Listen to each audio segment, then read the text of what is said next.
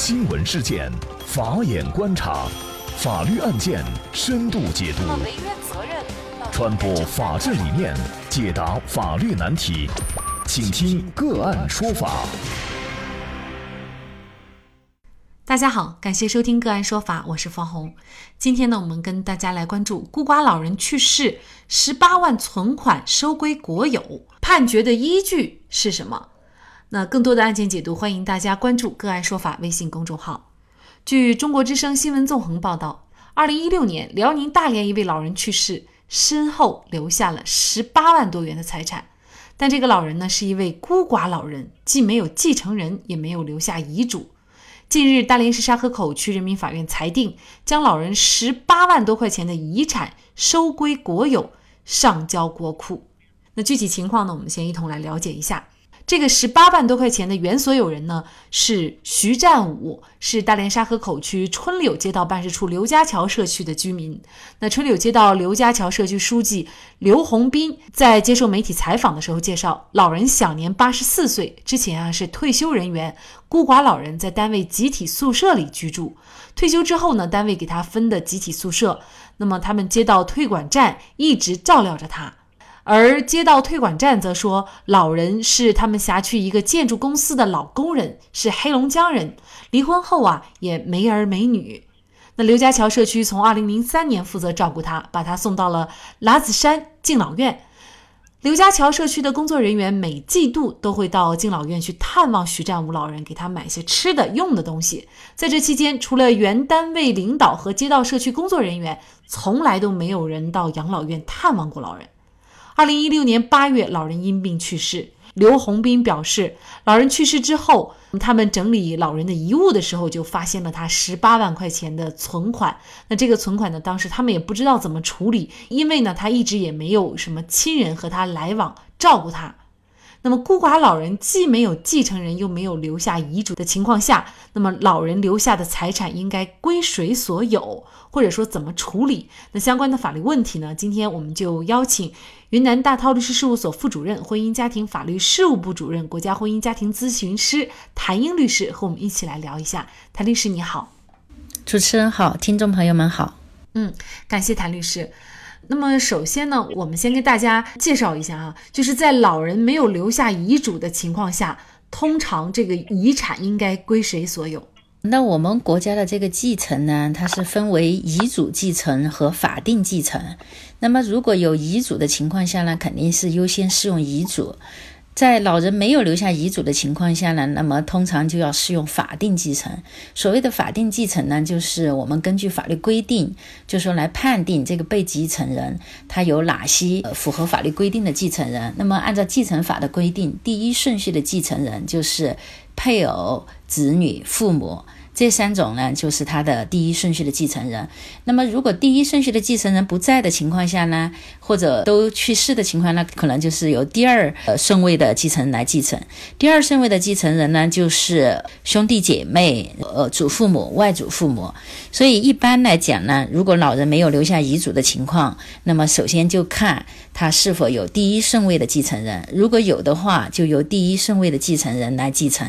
如果第一顺位的继承人也没有的话，那就看有没有第二顺位的继承人，那么由第二顺位的继承人来继承。所以通常呢，一般是按这样一个呃方式来处理的。那么对于一些没有留下遗嘱的老人，他的继承人可能是在全国各地，甚至有可能是在国外。那这种情况下，他的继承人还在不在？怎么找？怎么查呢？嗯，通常来讲，我如果是。在城市里面，它是有工作单位的话，那么一般来讲，它都是有一个人事档案的。就是不管你是公务员也好，或者一般的企业也好，那么都有相应的人事档案。所以一般通常呢，第一步可能就要去查看这个被继承人的人事档案，因为我们都知道，呃，我们不管是呃上学也好，工作也好，就入职也好，可能都会填一些表格，那么会留存在人事档案当中。从人事档案当中，我们就可以来排查，比如他的父母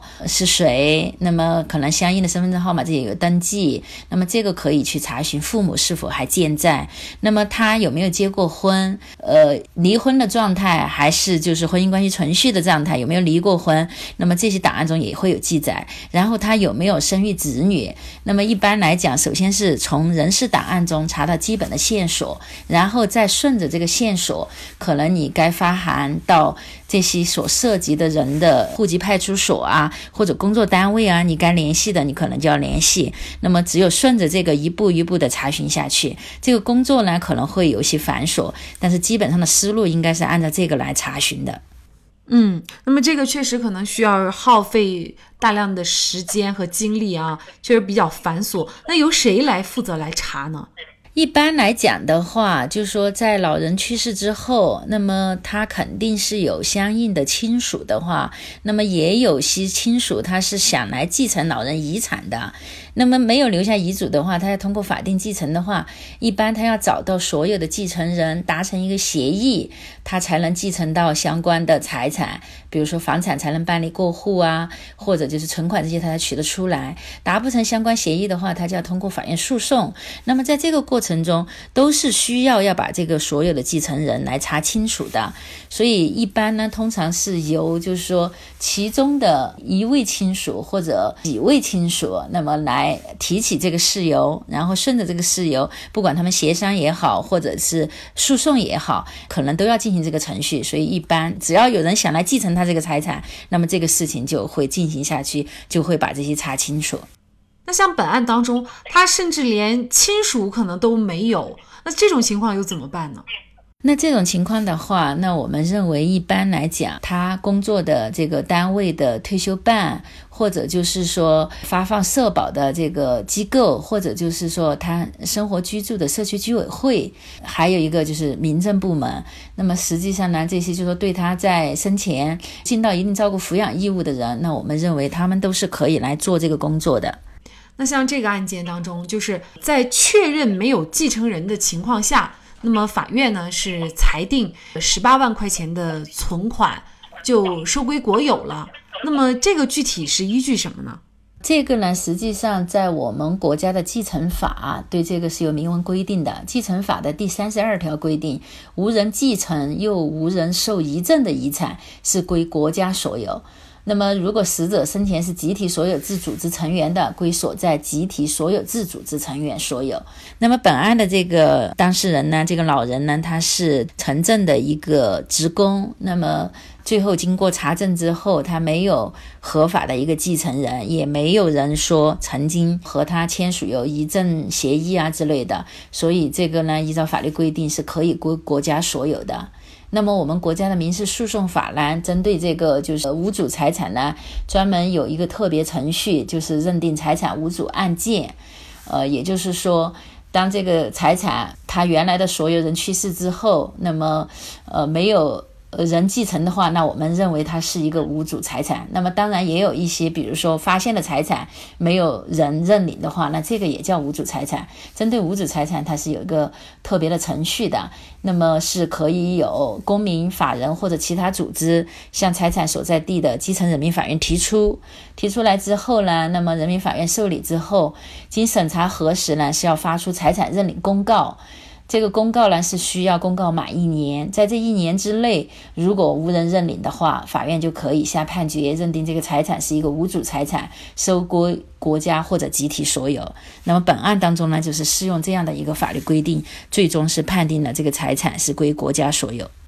那么，据民主与法治记者从中国裁判文书网上了解到啊。就是在我们国家呢，申请认定财产无主案件呢，大连并非特例，像上海、保定、杭州、荆州等地啊，都有类似的案件发生。其中呢，上海发生案件和大连这个案件呢，判决结果很类似，无主财产最终被收归国家所有；而保定、杭州等案件中的无主财产呢，被收归集体所有；荆州等案件当中的无主财产呢，为申请人个人所有。那么，为什么会出现这样不同的财产归属呢？那么这个呢，可能要根据具体的案情来看呢。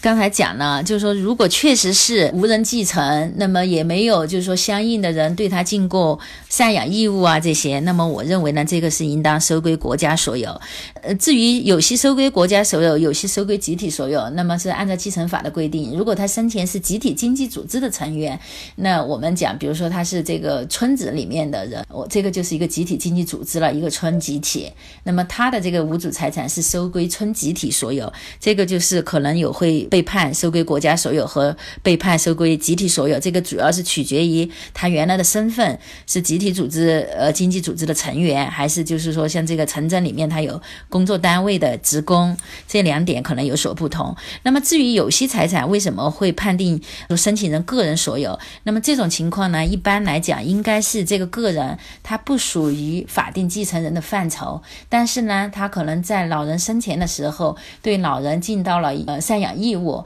那么根据继承法的规定呢，就是说他虽然不属于继承呃人的范围，但是呢，他对这个被继承人尽到赡养义务的，那么他是可。以分得相应的遗产的。所以这个因为不太了解这个具体的案情，但我分析起来判归个人所有的应该是属于这种情况。那么像这种案子，我们之前也遇到过，就是老人很早就离婚了，就父母去世了，那么他的配偶也很早离婚了，然后他有没有生育子女？就是他的一个侄儿子一直在赡养他。最后我们也是经过向法院申请之后，通过法院的一个判决，最后是判定了他的财产一套房产是归他侄儿子所有，那么就适用的继承法这一条规。规定就是尽到赡养义务的这一方是可以继承被继承人的这个财产的，虽然他不是法定继承人之一。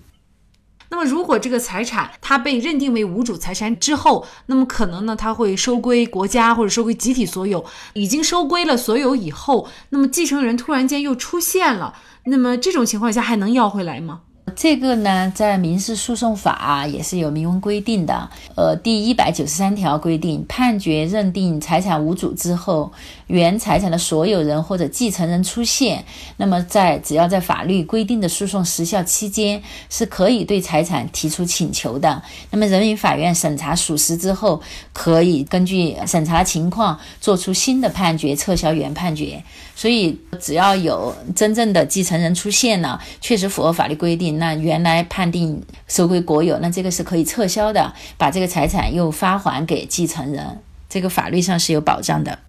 那么这个事情呢，之所以引来热议啊，我想呢，可能大家就主要是因为。对于老人的这个遗产，为什么最终会收归国有？哈，会有一个疑问。那么其实呢，如果大家觉得老人的财产不该收归国有，那么其实这个是可以避免的。那么也就是说，对于那些没有继承人的老人，他们的遗产该怎么自行处置？我们其实可以在节目里面给大家提供一个建议。那么这个呢，实际上我们国家的呃这个呃继承法也有相应的规定的，就是说实际上不管是有继承人的老人或者没有继承人的老人，那么法律上有一条规定叫做遗赠抚养协议，这个呢是优先于遗嘱继承和法定继承的。那么也就是说，你在生前的时候，你可以给呃相应的这个公民或者集体经济组织来签订一个协议。协议的内容呢，就是说，呃，你要负责我的生养死葬，就是在我有生之年你要赡养我，我去世后你要安葬我。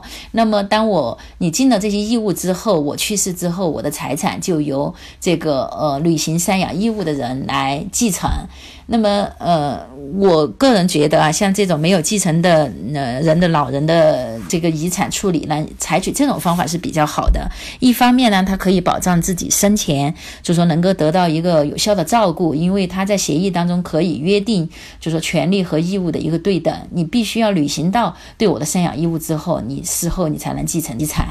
另一方面呢，也会避免像节目当中这个案例去世之后财产收归国有的这种情况。我觉得。是一个对于老人赡养问题是一个比较妥善的一个解决方案，所以呢，我们这个老年人朋友啊，也希望能够听到我们的这个节目，那么了解一下对自己的这个财产的处置，其实也是对自己权益的一种保护。好，那么在这里呢，也再一次感谢云南大韬律师事务所婚姻家庭法律事务部主任谭英律师。那么大家如果想获得我们节目的图文资料，欢迎您关注“个案说法”的微信公众号，在历史消息当中就可以找到这期节目的全部图文资料。那么大家在生活工作当中遇到一些法律问题呢，也欢迎大家向我们进行咨询。您可以添加幺五九七四八二七四六七这部手机号码的微信号，就可以找到我们。他们都非常的资深、专业和负责任。感谢您的收听，我们下期节目再见。